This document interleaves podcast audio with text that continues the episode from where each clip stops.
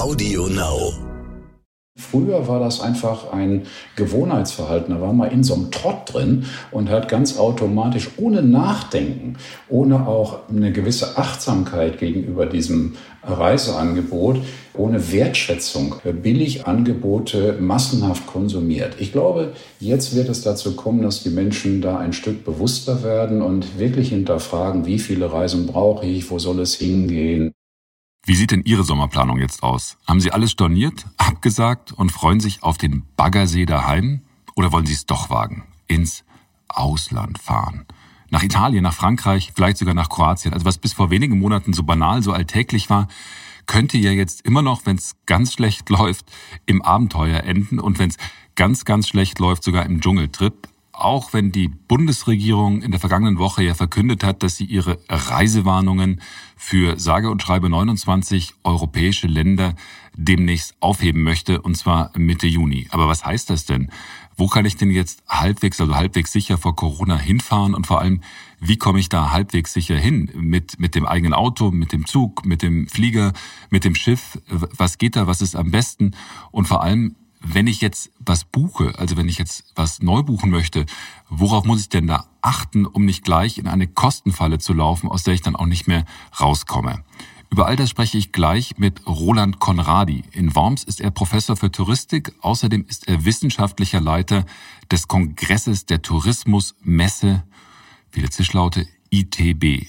Konradi kennt sich also aus mit dem Reisen und kann ziemlich klar beschreiben, was da in der Branche gerade los ist oder auch nicht und was das vor allem für uns als Verbraucher konkret bedeutet.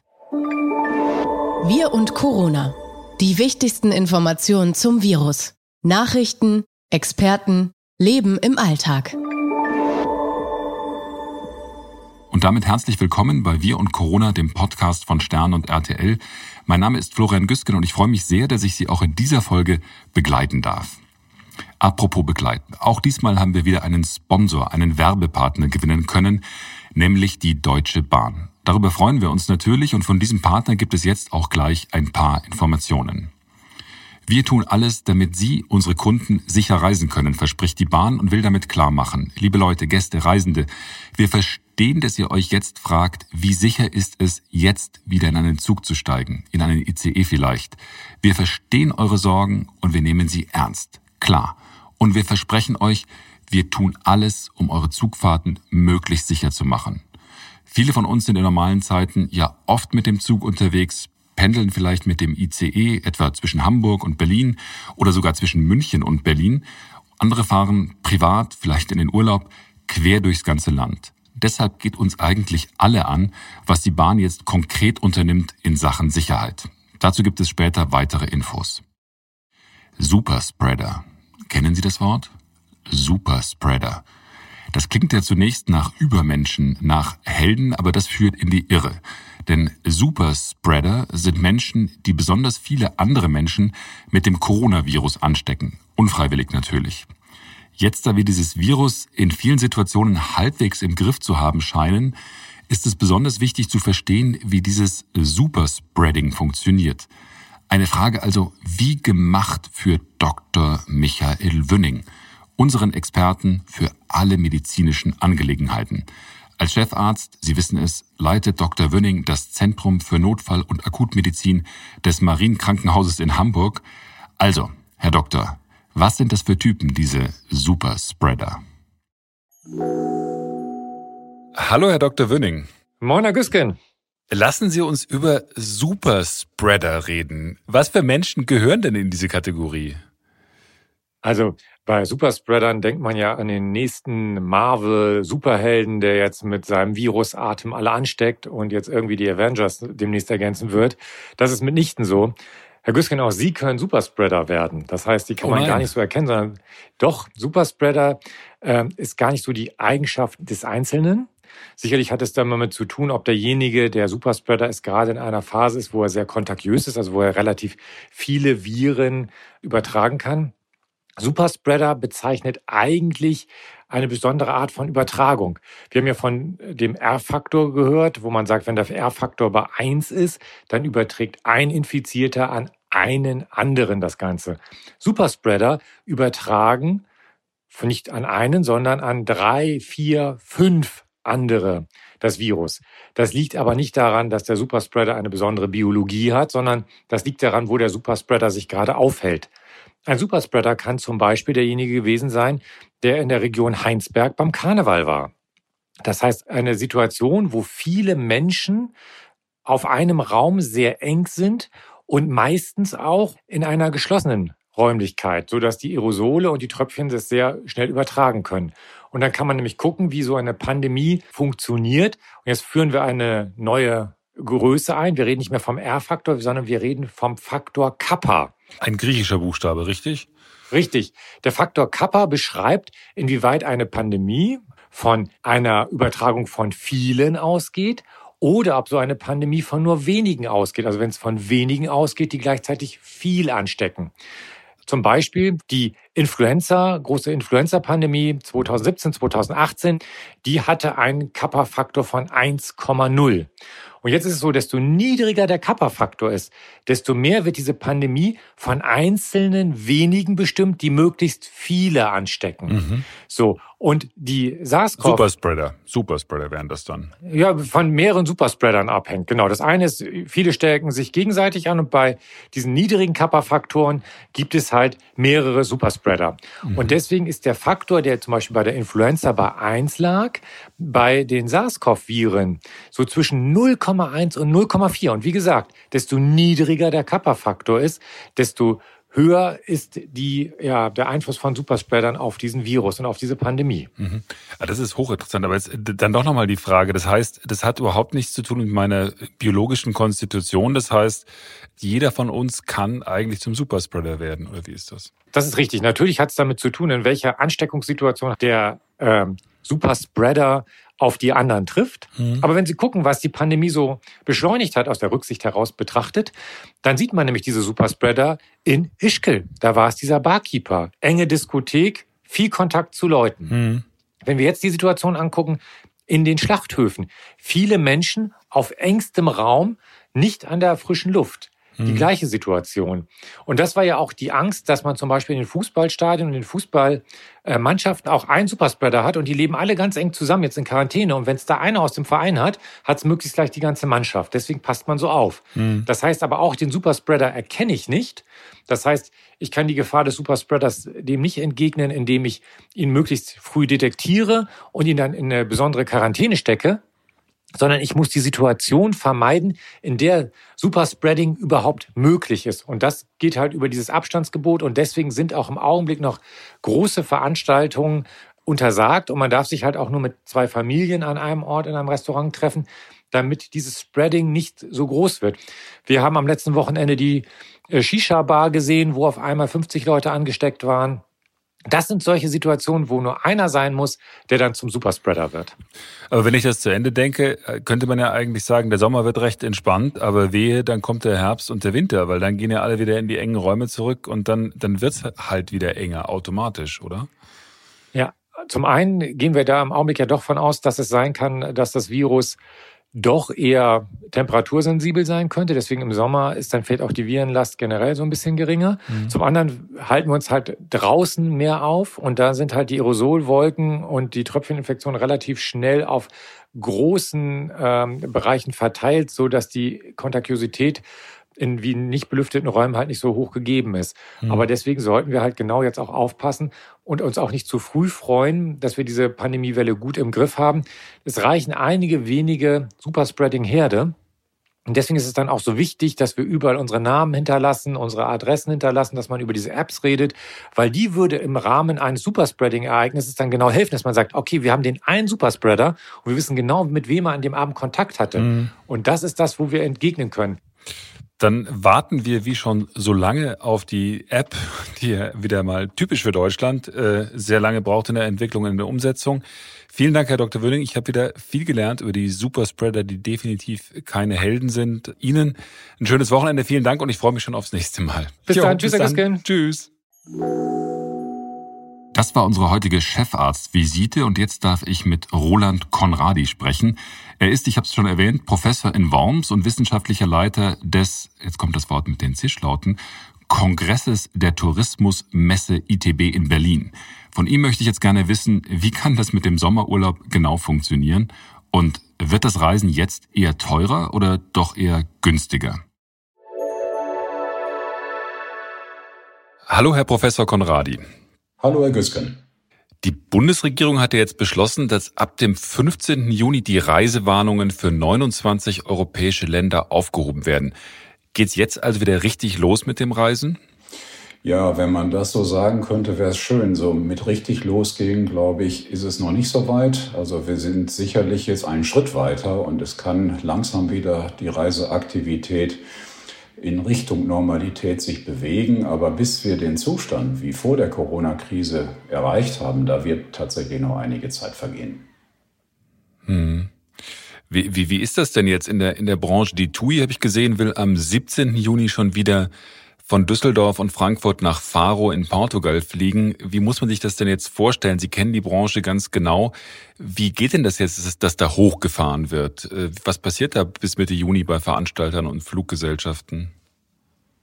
Ja, die hatten ja die Veranstalter, die Fluggesellschaften, die waren ja in einer großen Phase der Verunsicherung. Die wussten ja gar nicht, welche Arten von Reisen sie wann wieder verkaufen können. Man fängt jetzt erst an, wieder die Details zu planen. Also werden jetzt die ersten Angebote wieder zusammengeschnürt von den Reiseveranstaltern. Die Luftverkehrsgesellschaften machen sich jetzt Überlegungen, in welche Zielregionen sie denn wieder fliegen sollen, mit wie vielen Flugzeugen, mit wie vielen Flugverbindungen und so weiter. Ich würde mal sagen, die Detailplanungen, die starten jetzt erst richtig. Und das hat natürlich dann ebenfalls einen gewissen Vorlauf, bis dann tatsächlich die Reisen wieder stattfinden können. Also wir erleben jetzt ein langsames Hochfahren.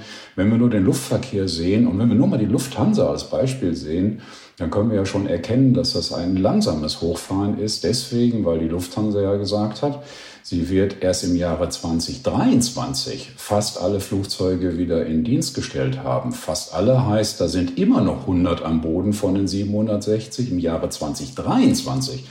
Und das führt natürlich dazu, dass eine Vielzahl von Destinationen noch nicht angeflogen werden oder nur mit sehr ausgedünntem Flugplan angeflogen werden. Und selbst wenn man in das Jahr 2021 schaut, sieht man, dass noch die Hälfte der Flugzeuge am Boden sein wird. Und da hängen natürlich die Reiseveranstalter dran, mhm. weil die buchen ja Kontingente auf den Flugverbindungen und insofern äh, ist eine schnelle Rückkehr zur Normalität nicht zu erwarten. Mhm. Aber wie ist es denn gerade mit, wenn Sie von der Lufthansa sprechen, wenn die sagen, bis 2023 kommen wir vielleicht wieder zu dem früheren Frequenz an Flugverkehr zurück, ist denn überhaupt zu, rechnen Sie damit, dass man überhaupt jemals wieder zu diesem, zu, der, zu dem Status von vorher zurückkommt? Denn wenn ich mir die Diskussion angucke über die, über das Klima, dann kann man doch davon ausgehen, dass man sagt, ja, vielleicht steigen dann wirklich weniger Leute ins Flugzeug und sagen nach dieser Krise, ah, oh, das war jetzt nochmal so ein Schlag, wo ich sage, brauche ich eigentlich nicht. Ja. Also ich gehe davon aus, dass wir irgendwann tatsächlich das Vorkrisenniveau wieder erreicht haben werden. Es wäre erstaunlich, wenn es anders wäre, muss ich wirklich sagen. Ich glaube aber auch, das ist ein längerer Prozess. Das geht nicht von heute auf morgen, deswegen, weil wir zum Teil strukturelle Veränderungen des Reiseverhaltens sehen werden. Ich glaube, die Corona-Krise ist etwas, was äh, uns alle nochmal sehr zum Nachdenken anregt, was auch Gewohnheiten auf den Prüfstand stellt, wo auch dann vielleicht einfach ähm, ein bestimmtes über Jahre praktiziertes Reiseverhalten, weil es jetzt nicht mehr möglich ist, dann auch hinterfragt wird, ob man das so auf Dauer weiter betreiben sollte. Ähm, zum Teil gibt es auch sicherlich Zwänge in den Unternehmen beispielsweise, wenn wir den Geschäftsreisesektor sehen, gibt es selbstverständlich Überlegungen, dass wir was wir jetzt betrieben haben mit Videoconferencing, dass wir das auch in der Nach-Corona-Phase dann weiter betreiben, auch aus Kostengründen, auch weil die Mitarbeiter vielleicht sagen, das ist durchaus komfortabel. Ich muss nicht immer für ein mhm. zweistündiges Gespräch irgendwo hinreisen. Ich glaube auch, äh, dass wir bei den Freizeitreisen, bei den Urlaubsreisenden ein Stück zur Besinnung kommen und sagen, ist dieses immer mehr, immer, immer billiger, ist das der richtige Weg? Also lange Rede, kurzer Sinn. Ähm, es gibt strukturelle Veränderungen, ganz viele, und die Welt nach Corona wird eine andere sein als vor Corona. Aber was meinen Sie auch mit strukturellen Veränderungen jetzt quasi im privaten Reiseverkehr? Für mich jetzt als, als Normalo. Ich meine, ich habe ja trotzdem wahrscheinlich das Bedürfnis, dass ich, äh, weiß ich nicht, in die Türkei, nach Spanien fahre, vielleicht auch mal in die USA. Warum sollte ich das jetzt ändern? Oder warum, was glauben Sie, was, was sich da auch in unserem Verhalten ändern wird? Also wenn wir den Privatreisesektor mal sehen, auf der Nachfrageseite zum einen, da fällt dann vermutlich auf, dass Menschen jetzt erkennen, dass es auch ohne Reisen geht. Früher war das einfach ein Gewohnheitsverhalten. Da war man in so einem Trott drin und hat ganz automatisch, ohne Nachdenken, ohne auch eine gewisse Achtsamkeit gegenüber diesem Reiseangebot, äh, ohne Wertschätzung auch äh, dem äh, Reiseangebot gegenüber billig Angebote massenhaft konsumiert. Ich glaube, jetzt wird es dazu kommen, dass die Menschen da ein Stück bewusster werden und wirklich hinterfragen, wie viele Reisen brauche ich, wo soll es hingehen, was sind die Vorteile von diesem Angebot, was sind die Nachteile und so weiter. Insofern denke ich, es gibt auf der Nachfrageseite strukturelle Veränderungen. Auf der Angebotsseite gibt es sie definitiv auch. Und zwar deswegen, weil wir zum Beispiel eine Ausdünnung von Flugplänen bei Luftverkehrsgesellschaften sehen, wie gerade schon besprochen. Wir sehen aber auch bei Reiseveranstaltern definitiv im Laufe der nächsten Jahre einige Pleiten. Wir mhm. sehen auch Pleiten im Bereich der Gastronomie. Wir werden auch in der Hotellerie eine schwierige Situation kriegen, jetzt in den nächsten Jahren. Und zwar sowohl in Deutschland als auch in vielen touristischen Destinationen wie Spanien, wie Italien und so weiter. Und wir werden vermutlich eine Ausdünnung des Angebotes sehen. Und wenn das Angebot ausgedünnt ist, dann ist das natürlich klar, dass wir weniger Nachfrage haben können. Mhm. Insofern denke ich, dass diese beiden Effekte, die zusammenwirken, dann tatsächlich auch zu einem veränderten Reisevolumen auf einem niedrigen Niveau führen werden. Mhm. Ich habe jetzt gelesen, dass beispielsweise dieses nachhaltige Reisen möglicherweise dann das ist, was wir in Zukunft alle tun werden. Aber der Haken an diesem nachhaltigen Reisen ist doch, dass das eigentlich relativ teuer ist. Wird dann Reisen eher was sein für die Reichen und alle anderen müssen zu Hause auf Balkonien bleiben? Also nachhaltiges Reisen ist ja schon seit mehreren Jahren ein Thema. Ähm, das Problem war immer das, dass die Menschen zwar immer gesagt haben, nachhaltiges Reisen ist sinnvoll, aber dass sie es eigentlich so nicht praktiziert haben. Das faktische Reiseverhalten stand dem eigentlich entgegen. Wenn man es platt ausdrückt, am Freitag wurde demonstriert äh, gegen den Klimawandel, am Samstag hat man die Wochenendreisen im Flugzeug angetreten. Klar. Das ist vielleicht etwas übertrieben, aber so ein bisschen in diese Richtung ging es ja. Und nun haben wir eine Situation, wo wir zwangsläufig Nachhaltigkeit praktizieren müssen, weil wir auf einmal gar nicht mehr reisen können.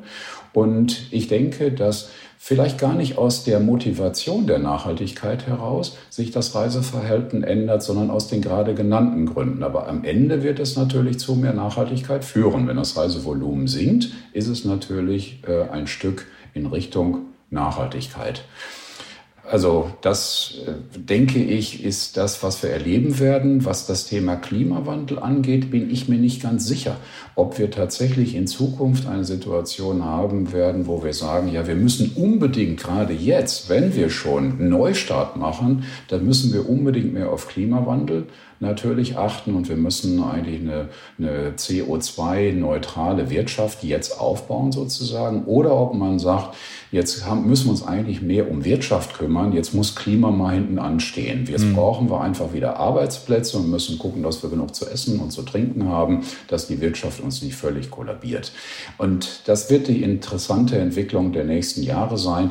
Das hat natürlich auch ein bisschen was mit dem Thema Reisen zu tun. Ich kann derzeitig noch gar nicht erkennen, dass im Reisebereich tatsächlich jetzt mit Fokus der Nachhaltigkeit konkrete Schritte eingeleitet werden. Man könnte sich jetzt ja zum Beispiel vorstellen, dass man sagt, jetzt reden wir mal über CO2-Emissionen, äh, wir reden mal über CO2-Besteuerung, über Emissionshandel und so weiter. Diese Diskussion ruht zurzeit. Mhm. Also insofern denke ich, wir haben momentan mit vielen anderen Themen zu tun, aber das natürlich extrem wichtige, langfristig äh, existenzielle Thema Klimawandel und Nachhaltigkeit, hm, das momentan habe ich den Eindruck, im Reisebereich ruht es etwas. Ja, weil viele Leute auch den Eindruck haben, jetzt fliegt sowieso keiner und es scheint, die Himmel sind klarer und es ist weniger CO2 in der Luft, wir kümmern uns später darum.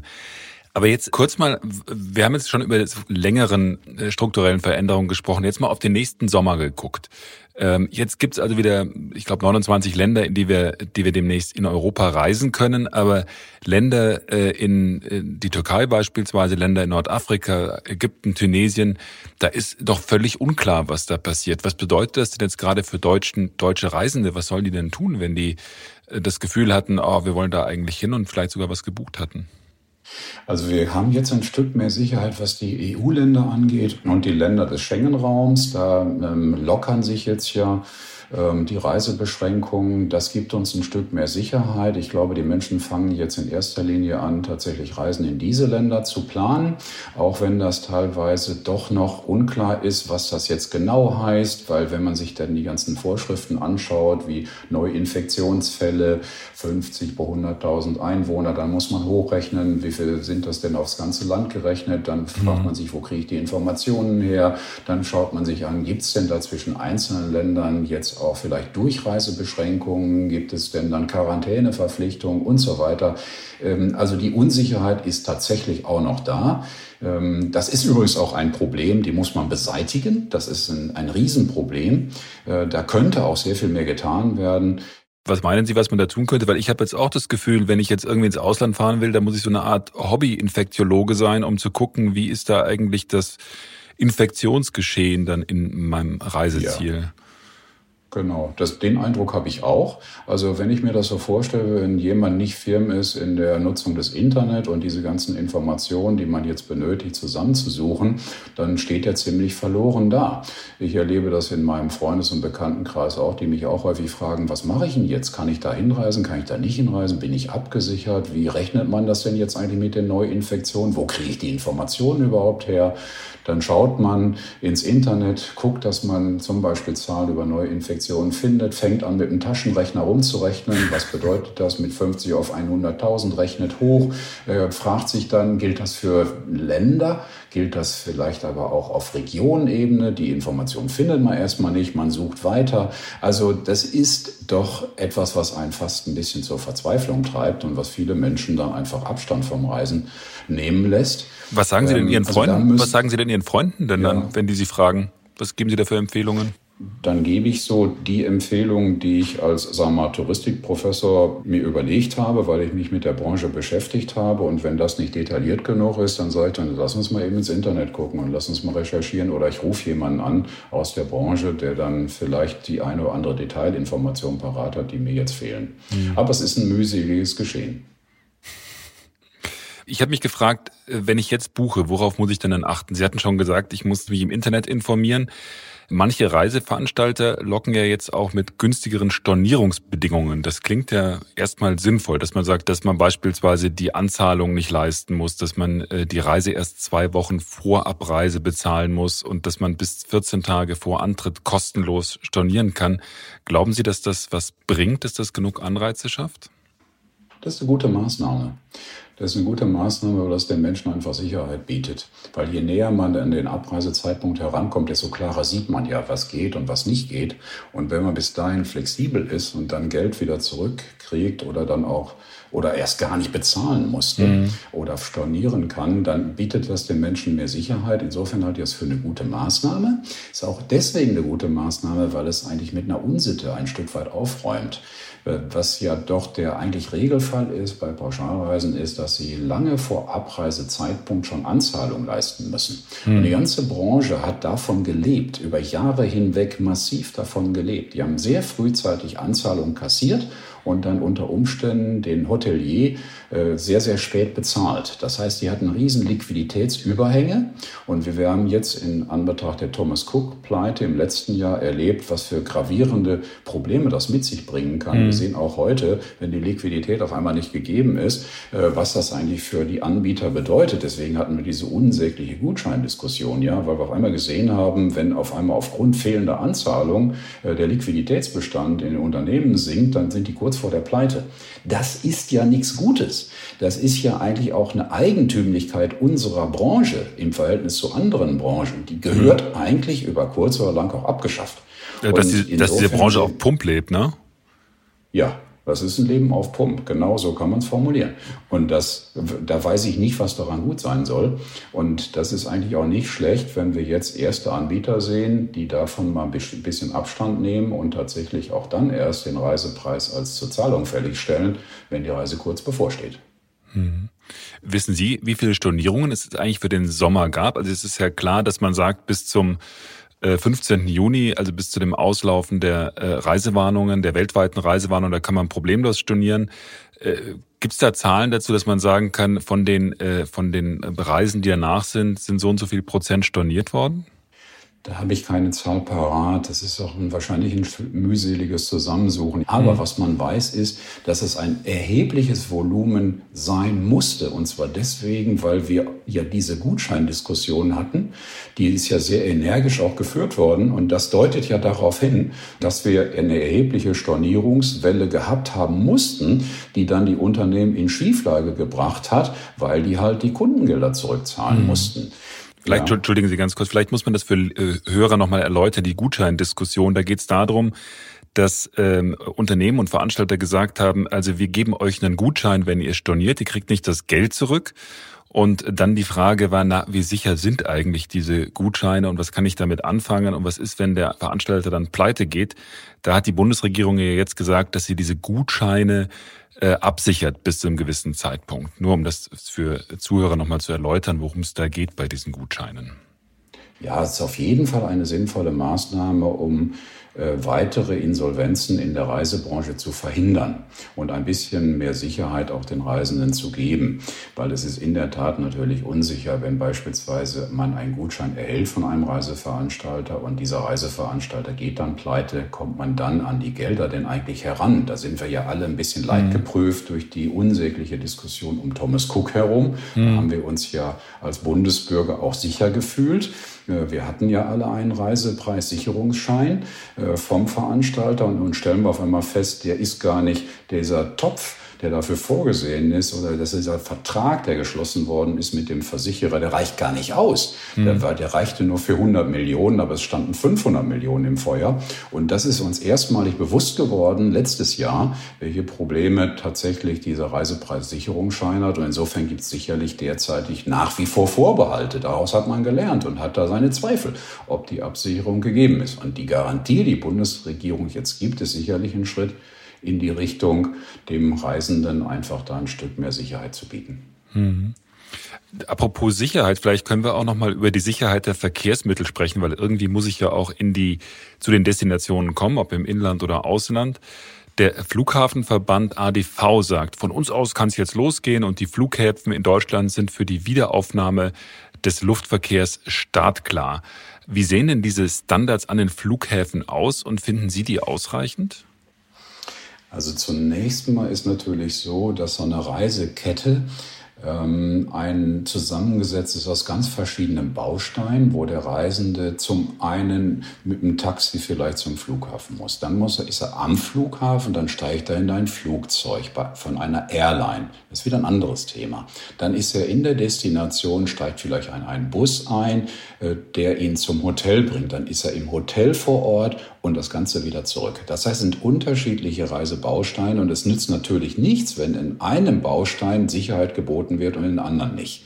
Aber das möchte ich einfach mal vorwegschicken. Wenn wir jetzt auf die Flughäfen gucken, da sehen wir, dass da tatsächlich eine Reihe von Maßnahmen eingeleitet worden sind. Insofern würde ich mal sagen, dass am Flughafen schon ein hohes Maß an Sicherheit geboten werden kann, wenn wir insgesamt nicht wieder diese vollen Flughäfen haben, wie wir sie vor der Corona-Krise hatten. Aber das ist auch nicht zu befürchten. Also mhm. insofern hätte ich an Flughäfen erstmal weniger Sorgen.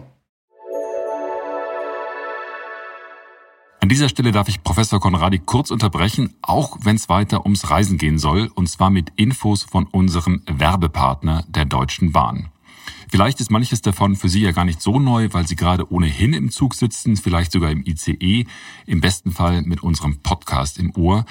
Vielleicht erfahren Sie hier aber auch ein Stück weit Neues, nämlich was Sie an Bahnhöfen und in Zügen gerade erwartet. Mich interessiert besonders, was die Bahn jetzt genau tut, um das Zugfahren sicherer zu machen. Und da, sagt die Bahn, macht sie eine ganze Menge. Die Mitarbeiter im Nah- und Fernverkehr etwa tragen alle Mund-Nase-Bedeckung. Und auch wir als Fahrgäste müssen das tun. Also merken, in den ICE auf jeden Fall die Maske mitnehmen. Und wenn Sie die vergessen haben, kein Problem. Im Bordbistro können Sie eine neue kaufen. Wenn es ans Kontrollieren geht, gilt, kontrolliert wird prinzipiell auf Sicht. Also zeigen Sie einfach das digitale Ticket in der DB Navigator App oder das ausgedruckte Ticket vor. Die Züge werden übrigens regelmäßig gereinigt, vor allem die Griffe und Flächen in den Einstiegsbereichen. Und vor allem in den ICEs gibt es in den Toiletten auch Desinfektionsmittelspender. Wenn Sie mehr erfahren wollen, finden Sie zusätzliche Informationen unter www.bahn.de slash sicherreisen. Und jetzt geht's weiter im Gespräch mit dem Reiseexperten Roland Konradi. Und wenn ich dann drin bin im Flugzeug, das ist ja das, wo, wo die meisten sich auch denken, da ist es dann eng und so eine Kabine ist ja auch etwas, wo man das Gefühl hat, da fliegen dann, können wir relativ frei fliegen. Da gab es jetzt eine Diskussion, äh, sollen also diese Mittelplätze dann frei bleiben oder nicht? Und da ist es ja so, dass die Fluglinien die Mittelplätze freilassen können, es aber nicht zwingend müssen. Ist das denn dann sinnvoll? Ja. Ja, das kommt letztendlich auf die Perspektive an. Also ein freier Mittelsitz aus der Sicht einer Airline ist ein echtes Problem. Damit reduzieren Sie die Kapazität um ein Drittel. Und wenn Sie ein Drittel Kapazität rausnehmen, dann gibt es kaum noch einen Flug, der profitabel ist. Das hm. ist ein ausgesprochen großes Problem für Luftverkehrsgesellschaften in wirtschaftlicher Hinsicht. Und wirtschaftlich ist es deswegen auch relevant, weil die Luftverkehrsgesellschaften ohnehin schon massiv geschwächt sind. Wir sehen das ja an den Staatshilfen, die gewährt werden. Insofern hält man natürlich vom freien Mittelsitz erstmal relativ wenig und man versucht andere Sicherheitsmaßnahmen einzuleiten, wie beispielsweise eine Maskenpflicht oder man weist auch darauf hin, dass die Filterung der Luft in Flugzeugen gar nicht weit von der Luftfilterung in Operationszellen entfernt ist und ähnliche Dinge. Also insofern der freie Mittelsitz, den werden wir wahrscheinlich auf äh, erstmal so nicht sehen. Ähm, und wenn er zu sehen ist, dann wird das auf Dauer zu steigenden Preisen führen müssen. Hm. Glauben Sie denn, dass die äh, Preise auch sowas wie für Pauschalreisen und so jetzt äh, anziehen werden? Oder ist genau das Gegenteil der Fall, dass man sagt, ja, um jetzt Touristen überhaupt irgendwo hinzulocken, muss man mit den Preisen runtergehen? Also ich würde meinen, dass die Tendenz eher geht in Richtung einer Preissteigerung. Und zwar aus dem Grunde, weil wir auf der Angebotsseite Verknappungen sehen, aus verschiedenen Gründen. Sicherheitsabstände, für freie Mittelsitz haben wir gerade besprochen, aber auch Pleiten auf der Angebotsseite. Es fallen Reiseveranstalter weg, es fallen Airlines weg, es geht Kapazität aus dem Markt raus. Das Lufthansa-Beispiel hatten wir auch schon deutet viel darauf hin, dass wir auf der Angebotsseite Verknappungen sehen werden. Und das führt dann eigentlich immer dazu, dass die Preise erhöht werden. Zumindest meine ich, dass die Branche auch so klug sein sollte, ich sage das mal ganz deutlich, jetzt tatsächlich mal eine Preiserhöhung durchzusetzen. Wir haben in der über Jahre hinweg nur eine Preisrichtung gekannt, nämlich nach unten. Es ging immer um billiger, billiger, billiger. Und das ist sicherlich etwas, was auf Dauer für gar keinen gut ist. Also das führt zur Verramschung des Produktes. Es führt dazu, dass Reisen Wegwerfartikel werden. Das ist nicht gut. Die relevante Frage ist natürlich die, wenn wir auf der Angebotsseite Verknappung sehen, wie sieht es auf der Nachfrageseite aus? Wenn wir dann noch mehr Verknappung sehen, wenn die Leute auf einmal noch weniger Zeit haben, Lust haben, Geld haben, um zu verreisen, dann mag das Bild ein bisschen anders aussehen. Wir wissen das aber alle gar nicht, muss man wirklich sagen. Das ist echt Guesswork, das ist wirklich mhm. der Blick in die Glaskugel. In, nach meiner Einschätzung, aber ich sage da wirklich bewusst dazu, das ist nicht studienbasiert, das ist meine persönliche Einschätzung ein Stück mhm. weit, werden wir eher Tendenzen zur Preissteigerung erleben. Mhm. Wir sprachen vorhin schon über, ähm, über die Sicherheit, gerade auch mit, mit im Flugverkehr. Ähm, jetzt interessiert mich natürlich auch die Sicherheit quasi hier in Deutschland, wenn ich hier reise. Und ähm, da reist man ja nicht nur mit dem, mit dem Pkw, sondern auch mit der Bahn. Und die verspricht übrigens auch als Sponsor dieser Folge unseres Podcasts, wir machen das wahnsinnig sicher, sehr, sehr sicher.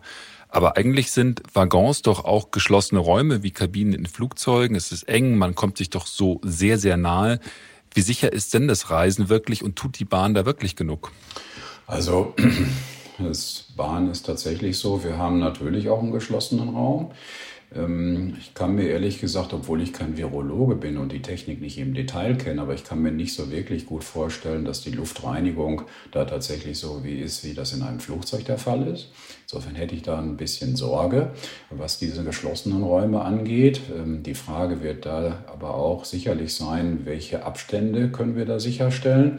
Es ist sicherlich ein guter Vorstoß zu sagen, wir geben Auslastungsinformationen. Äh, für einzelne Fahrten. Da kann der Reisende selber entscheiden, ob er das Risiko eingeht oder nicht. Mhm. Das halte ich generell für einen extrem guten, extrem guten Vorstoß in der gesamten Reisebranche, dass man Auslastungsinformationen bekommt. Das hat man immer schon in Zeiten von Overtourism diskutiert, dass man beispielsweise auch erkennen kann, ich springe jetzt mal in eine ganz andere Kategorie, wie ist die Auslastung vielleicht beim Louvre oder bei irgendeiner Sehenswürdigkeit, mhm. damit man sich darauf einstellen kann. Oder in Venedig. Das wurde viel diskutiert. Oder in Venedig, genau. Das wurde viel diskutiert. Richtig umgesetzt wurde es in der Breite nicht. Es gab einige gute Vorstöße, aber trotzdem in der Breite muss man sagen, fehlte diese Information. Vielleicht kommt sie jetzt durch Corona. da muss man sagen, hätte Corona etwas Gutes. Und wenn man jetzt wieder auf die Bahn zu sprechen kommt, also das ist ein guter Vorstoß, eine Auslastungsinformation zu geben. Aber natürlich hat die Bahn, ähnlich wie die Lufthansa, das Problem, dass sie schauen muss, eine möglichst gute Auslastung der Züge hinzukriegen aus wirtschaftlichen Gründen. Auch die Bahn ist finanziell geschwächt. Nun kann man sagen, ist bei der nicht so schlimm, die ist im Staatseigentum. Mhm. Äh, trotzdem muss sie darauf achten, dass sie wirtschaftlich gut klarkommt und dazu gehört zwingend, das ist immer im Verkehrssektor, ist auch in der Hotellerie nicht anders, eine hohe Auslastung. Dass mhm. wir sind in einem, in einem Industriezweig, wo die Auslastung extrem ergebnisrelevant ist. Das heißt, je mehr Auslastung ich habe, desto äh, besser sehen meine Ergebnisse aus. Und die Anbieter müssen alle darauf achten, dass sie oberhalb vom Break-Even liegen. Break-Even, das ist die Auslastung, äh, ab der man Gewinn erwirtschaftet. Und die ist leider relativ groß im Verkehrssektor. Bei Luftverkehrsgesellschaften können wir von 75, 80 Prozent ausgehen. Bei Low-Cost-Carrier ist es noch höher. Beim Charterverkehr ist es auch noch höher. Ähm, bei der Bahn liegt es auch sicherlich so in der Größenordnung. Das heißt, die müssten alle aus wirtschaftlichen Gründen Auslastung steigern. Und da kommen wir unweigerlich in Konflikte, was die was das Thema Hygiene und Sicherheit angeht. Hm, weil Auslastung heißt ja immer, Ziel ist, alles möglichst voll zu kriegen und voll ist möglicherweise in der derzeitigen Zeit ja auch dann äh, äh, gefährlich. Aber wie ist das denn beispielsweise, wenn wir jetzt bei der Bahn bleiben? Wenn die sagen, also die Auslastung, also über die App oder übers Internet, also äh, wir zeigen schon an, der, wenn, dass, dass der Zug ausgelastet ist, wenn er nur halb gebucht ist. Ist das denn eigentlich sinnvoll? Weil dann können ja doch immer weiter Fahrgäste zusteigen. Ist es dann nicht viel sinnvoller zu sagen, irgendwann wir machen, wie das auch in anderen Ländern der Fall ist, Platzbuchungen und äh, im Prinzip sagen, also du kannst im Prinzip sowieso bloß die Hälfte der, der, der Sitze buchen? Ja, also ich meine, wenn man eine Auslastungsinformation gibt, nach dem drei Tage vorher beispielsweise, da zu dem Zeitpunkt in drei Tagen ist dieser Zug nur zu 50 Prozent gebucht, derzeit. Ähm, und man äh, macht dann eine Buchung, weil man darauf vertraut. Man geht davon aus, wirklich nur zu 50 Prozent voll und dann lässt man aber im Laufe der letzten drei Tage ungehindert weitere Gäste in den Zug rein. Ja, dann kann mhm. ich mir die Information sparen.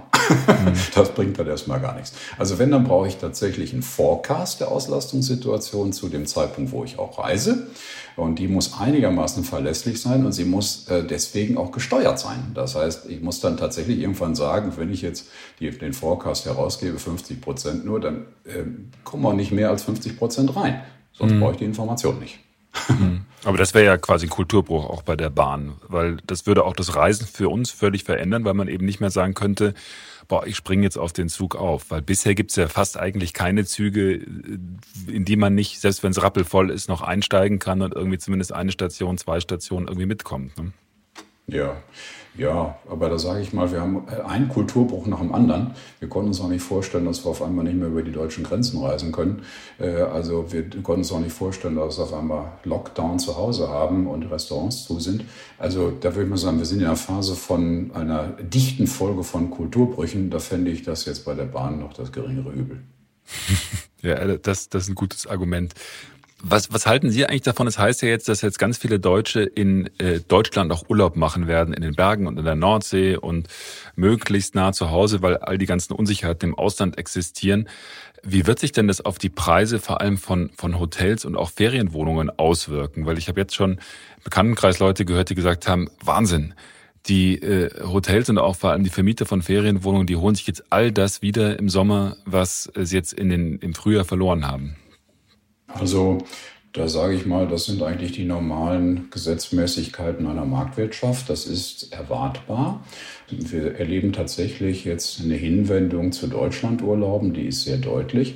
Das haben wir schon vorher auch gesehen. Also der Inlandstourismus hatte auch in den letzten Jahren schon überproportionale Steigerungsraten. Äh, deswegen, weil Menschen gesagt haben, äh, Deutschland ist ja doch ein schönes Land, das hat man erkannt.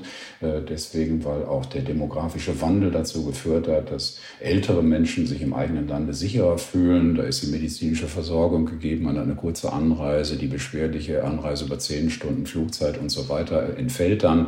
Es gab dann viele gute Gründe, dass wir vorher schon gesehen haben, dass Deutschland-Tourismus etwas ist, für was viele gute Gründe sprechen. Das wird jetzt verstärkt durch Corona und insofern sehen wir zu äh, manchen Zeiten in manchen Regionen jetzt schon, das ist auch durch Studien nachweisbar, deutliche Preissteigerungen. Das gilt sicherlich nicht in der Fläche. Also es gibt sicherlich noch ganz viele Orte in Deutschland, die man bereisen kann, die über Jahrzehnte immer sich schon heftig bemüht haben, Touristen zu bekommen. Da muss man auch jetzt nicht von ausgehen, dass da Preissteigerungen jetzt existieren. Ähm, vielleicht ist ein Urlaub im Teutoburger Wald auf einmal etwas, was man Oder im Ruhrgebiet. gezogen oder im Ruhrgebiet, genau, gibt es viele kulturelle äh, Highlights, muss man wirklich sagen. Ruhrgebiet ist ganz attraktiv. Und insofern, ähm, ja, würde ich sagen, gibt es tatsächlich Potenziale eines Deutschlandtourismus, die wir bisher noch nicht richtig heben konnten, die wir jetzt vielleicht besser heben können. Hm. Sie haben ja vorhin gerade das, das, Stichwort Kreuzfahrtschiffe auch gegeben. Da hatten wir jetzt als quasi Bewegungsform äh, noch nicht drüber gesprochen und als Urlaubsform. Das ist ja mehr als eine Bewegungsform. Äh, das wird spannend, weil äh, in der Kreuzfahrtindustrie, glaube ich, ist es ja tatsächlich so, dass man sagt, dort viele Leute aufeinandertreffen äh, in begrenztem Raum und man ja bisher auch gesagt hat, also diese Kreuzfahrtschiffe sind zum Teil so richtige Petrischalen auch für das Virus. Da musst du wirklich die ultimative Sicherheit walten lassen, um nicht dann für Ansteckung zu sorgen. Ja, genau. Also vielleicht erleben wir da auch in der Kreuzfahrerei eine Veränderung der Ansprüche. Vielleicht ist auf einmal nicht mehr größer enger, billiger der Maßstab, wie wir das sehen, wenn beispielsweise Passagierschiffe mit 6000 Passagieren dann in See stechen. Da muss ja drangvolle Enge herrschen. Das geht ja gar nicht anders. Mhm. Und das läuft auch nur tatsächlich über Preis. Da guckt man sehr, sehr genau darauf, wie die Auslastung ist und welcher Preis noch, ob ein Preis nicht noch mal niedriger ausfallen könnte und so weiter. Ich glaube, da fängt man an, das zu hinterfragen. Ich glaube, dass der Trend, ähm, zu einer Veränderung der Kreuzfahrtlandschaft, den wir schon früher erkennen konnten, jetzt nochmal befördert wird durch Corona und dass wir auch in der Kreuzfahrt eine andere Welt haben nach Corona. Hm. Ich möchte jetzt Oh, bei Ihnen klingelt Telefon. das ist kein Problem. So, ja. so ist das Leben im Podcast. Ich habe auch nur noch eine einzige Frage. Und zwar in Ihrem Lebenslauf auf Ihrer Internetseite steht auch äh, sehr häufige Privatreisen ins Ausland. Wie machen Sie das denn jetzt als Tourismusprofi, als Reiseexperte, als Ex-Lufthansa-Mitarbeiter, als Professor für Tourismus? Was machen Sie denn jetzt im Sommer?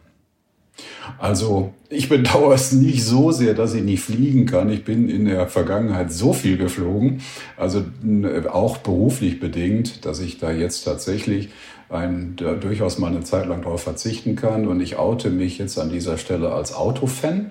Ich fahre unglaublich gerne Auto und die nächste Reise, die geplant ist, geht mit dem Auto durch die Alpen. Ich freue mich auf die Alpenpässe. Hoffentlich sind sie nicht so voll.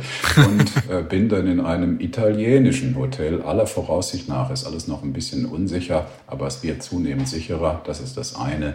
Und ich mache eine Reise an die Nordsee auch mit dem eigenen Auto. Das ist das zweite. Das ist ja auch gut nachvollziehbar.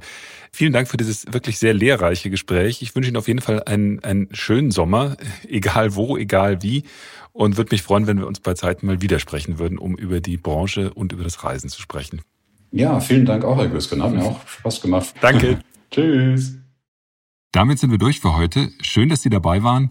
Bedanken möchte ich mich herzlich auch bei unserem Sponsor der Deutschen Bahn und Ihnen, wo auch immer Sie jetzt im Sommer hinfahren mögen, wünsche ich erstmal ein schönes Wochenende. Vieles, was wir gerade erleben, scheint ja ohnehin ein großes Abenteuer zu sein. Vielleicht muss man da tatsächlich eigentlich nirgends mehr hinfahren, um den großen Kick auch noch zu suchen. Also, packt die Badehosen ein, auf zum Baggersee, bis zum nächsten Mal. Tschüss, ciao und salü. Wir und Corona. Die wichtigsten Informationen zum Virus. Nachrichten, Experten, Leben im Alltag.